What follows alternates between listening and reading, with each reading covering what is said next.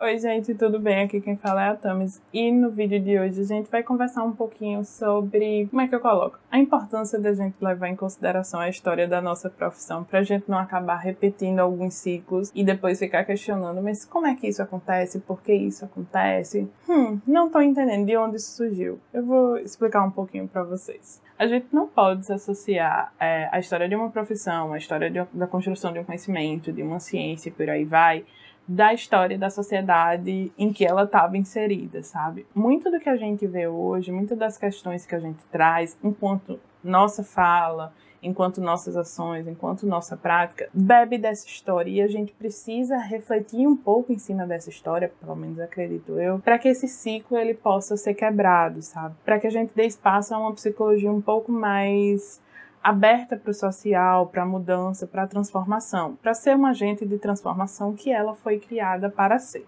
Antes de conversar sobre isso, eu queria dizer a vocês o seguinte: eu bebo muito da fonte da psicologia social. Eu sou da psicologia clínica, mas a locomotiva que move a minha prática profissional é a psicologia social e é a psicologia social crítica. Então eu sempre vou trazer discussões que envolvem a psicologia social ou a psicologia clínica a partir dessa perspectiva social. Tudo bem vocês discordarem, eu não tô aqui para dizer o que é certo e errado, eu não sou dona de verdade, nem às vezes eu não sou dona das minhas, quanto mais de uma ciência que é mais antiga que eu, sabe? Eu tenho meus pensamentos, aí eu desenvolvo, eu trago para vocês e a gente vai tendo essa troca. Aqui tá todo mundo em casa, todo mundo amiguinho, todo mundo amiguinho. Aí você diz assim, tá, mas por que você acha importante dizer isso? Porque de tudo que eu podia escolher para trazer para vocês como exemplo, eu vou pegar a seguinte questão. A psicoterapia clínica é algo caro? A psicologia clínica, a psicoterapia clínica, é algo feito para a elite? Ou isso é um passado que a gente deixou para trás, que ficou como herança, como representação social das pessoas, mas que não é isso mais que acontece? Então eu costumo dizer que a psicologia ela é produto e produtor de si. Porque a partir do momento que eu crio, sei lá, uma teoria, vamos dizer que eu fui eu que criei a teoria das representações sociais. E eu aplico essa teoria e eu entro aí no mundo científico, que eu entro no mundo das pessoas, eu mudo aquela percepção da pessoa tem do mundo, eu mudo a percepção que ela tem sobre a ciência da psicologia e por aí vai. De alguma forma, a gente afeta. Sabe esse movimento que a gente vive hoje de constante informação, constante movimento, constante atualização das coisas, que você precisa dar conta de várias informações ao muito tempo? Lá em 1950, 1950 e 1960, o Brasil participou desse. Aliás, o Brasil já estava nesse mesmo movimento, que foi uma época que, da história que a gente chama de época desenvolvimentista.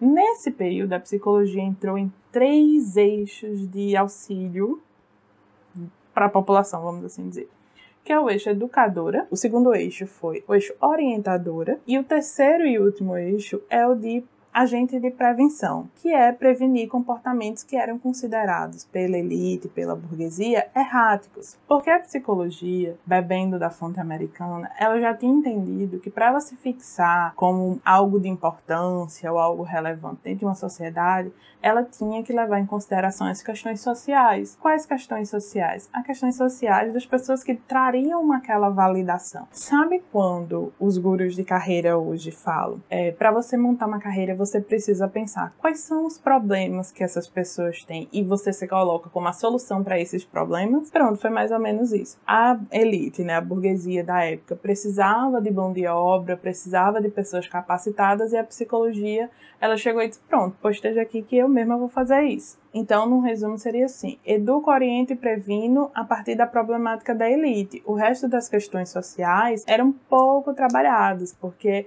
era uma coisa meio ideológica, sabe, no sentido marxista da palavra. Era a ideia de que aquela problemática da elite, os interesses da elite, eles eram vendidos como se fosse o interesse e a problemática da população em geral, que hoje eu acredito que a gente consiga ver que opa, não é bem assim. Eu quis trazer esse recorte para explicar que a própria psicologia não só formou crenças e novas configurações a partir de zero indagação sobre a questão social, como a própria psicologia tinha zero indagação das questões sociais. Tanto a construção do conhecimento afetou a sociedade, quanto a sociedade afetou a construção do conhecimento. E aí eu pergunto a vocês, trazendo agora para a modernidade. Modernidade não, contemporaneidade. Quando vocês assistiram a aula de História da Psicologia, Vocês tiveram aula sobre construtivismo, sobre behaviorismo, né, sobre essa essência da história. Nas aulas de psicologia social, a gente vê na maioria das vezes SUS, SUAS, reforma psiquiátrica, que são pontos importantes, obviamente, que a gente tem que saber. Vocês prestem atenção nessas aulas. Mas vocês perceberam que muito do conteúdo um pouco mais forte dependia da coragem do professor de expor esses pontos do que estava na ementa do curso. E sobre isso eu queria trazer dois trechos de um artigo que eu vou deixar aqui para vocês na tela, caso vocês tenham interesse, onde a autora ela fala o seguinte: o psicólogo não tem claro como o conhecimento que utiliza técnicas e conceitos é produzido e a quem se beneficia de maneira que termina contribuindo para o controle social da população. Lembra que eu falei daquela época? Isso começa na universidade, como aponta Botomé, pela adesão cega a teorias, técnicas, modelos e rituais. E ela mais na frente, ela fala o seguinte: os cursos de psicologia têm se caracterizado ao longo dos anos por não possibilitar aos alunos o conhecimento dos aspectos sociais, históricos, políticos e ideológicos que determinam sua prática e a realidade em que atua. Check, check. A psicologia que é ensinada nas nossas universidades tem a pretensão de ser apolítica, neutra e, justo por isso, está embebida na ideologia dominadora e conservadora das relações sociais, o que leva a um distanciamento do social e uma aproximação ainda maior do aluno às ideias e valores hegemônicos de ideologia individualista que ele carrega. E para vocês verem como o ciclo funciona, né? Lá atrás, a psicologia criou nessa né, esfera essa configuração de não questionamento das questões sociais que não eram da elite, e até hoje se arracha na formação tal qual era antes o não questionamento. A gente não pode generalizar, não é que é sempre assim, mas ainda é muito enraizado, sabe? A autora até fala nesse texto o quanto a psicologia, é, a formação né, em psicologia ainda é muito voltada para a psicologia clínica, e as práticas da psicologia clínica ainda são muito voltadas para esse individualismo do sujeito. E por que eu trouxe toda essa dinâmica social? Porque que somos nós, se não seres sociais com títulos e diplomas? Muito do que a gente carrega profissionalmente veio do, das nossas construções de identidade, veio dessa relação da sociedade. E aí entramos na questão da psicoterapia ser algo caro ou não. A gente aprende muito na graduação que o nosso valor também se dá através do retorno financeiro do nosso investimento. O problema, de forma alguma, é o valor a ser cobrado ou o reinvestimento daquilo que você investiu. Afinal de contas, somos empreendedores e empreendedoras e precisamos botar comida na mesa e pagar os boletos tudo mas é essa sensação de que é a população que não valoriza e as pessoas não pagam porque elas não querem, sabe? A gente não pode falar que a psicoterapia não é algo caro, sendo que hoje, 2021, até agora, espero que não suba mais, a gente tem um país que a taxa de desemprego já está em 14%. O salário mínimo é R$ 1.100 e se você vai ali no mercado e faz uma feira do básico, do básico, do básico, do básico, do básico, que ninguém deveria fazer uma feira desse para sobreviver, você não deixa menos de 450 reais reais, tá? R$ 1.100.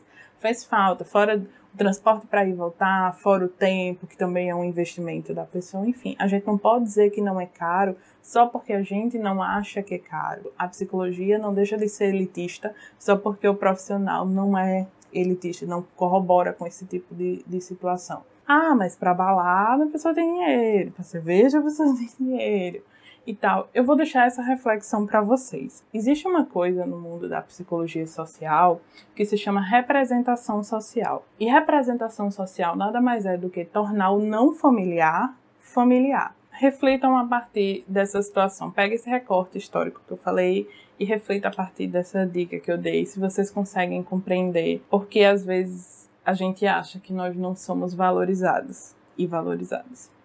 Preste atenção. E quando a gente entra no movimento, numa profissão, numa raiz, vamos botar assim numa raiz de profissão que não leva a esse questionamento, não leva a esse tipo de reflexão, a gente repete o ciclo. E se você jogar no Google, é o que mais tem, representação da psicologia social, é que é uma profissão elitista. Não só pela população é assim representado, como também pelas próprias pessoas que estão se formando ou se formaram. Então vocês veem como o problema está enraizado, como a questão está enraizada. Naturalizou tanto certas posturas, certas crenças de outra geração, que pegou de outra geração, que pegou de outra geração sobre determinados assuntos, que quando naturalizou, e isso é muito problemático, isso é muito perigoso, porque aquilo que é naturalizado a gente não questiona, porque é o normal, é o comum, é assim que sempre foi e assim que sempre vai ser. E eu peguei esse recorte histórico e o re recorte do ECAR e não ECAR e juntei, mas a gente pode adaptar essa minha fala para diversas outras questões, como por exemplo o racismo,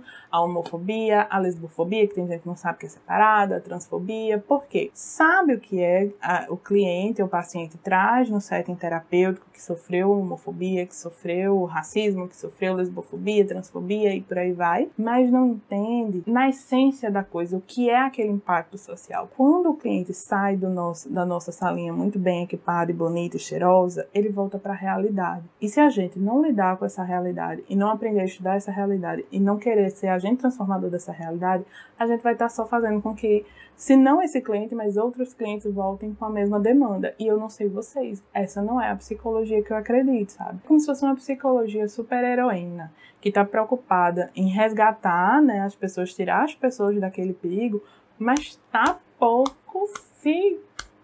Entendeu? Pro vilão que tá fazendo com que as pessoas precisem ser resgatadas e tiradas do perigo.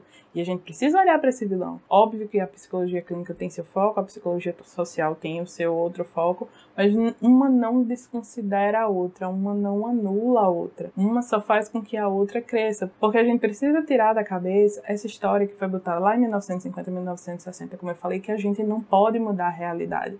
É difícil, é. A gente só não pode simplesmente. Bater no microfone, desculpa se eu bati. A gente não pode simplesmente cruzar os braços e falar assim.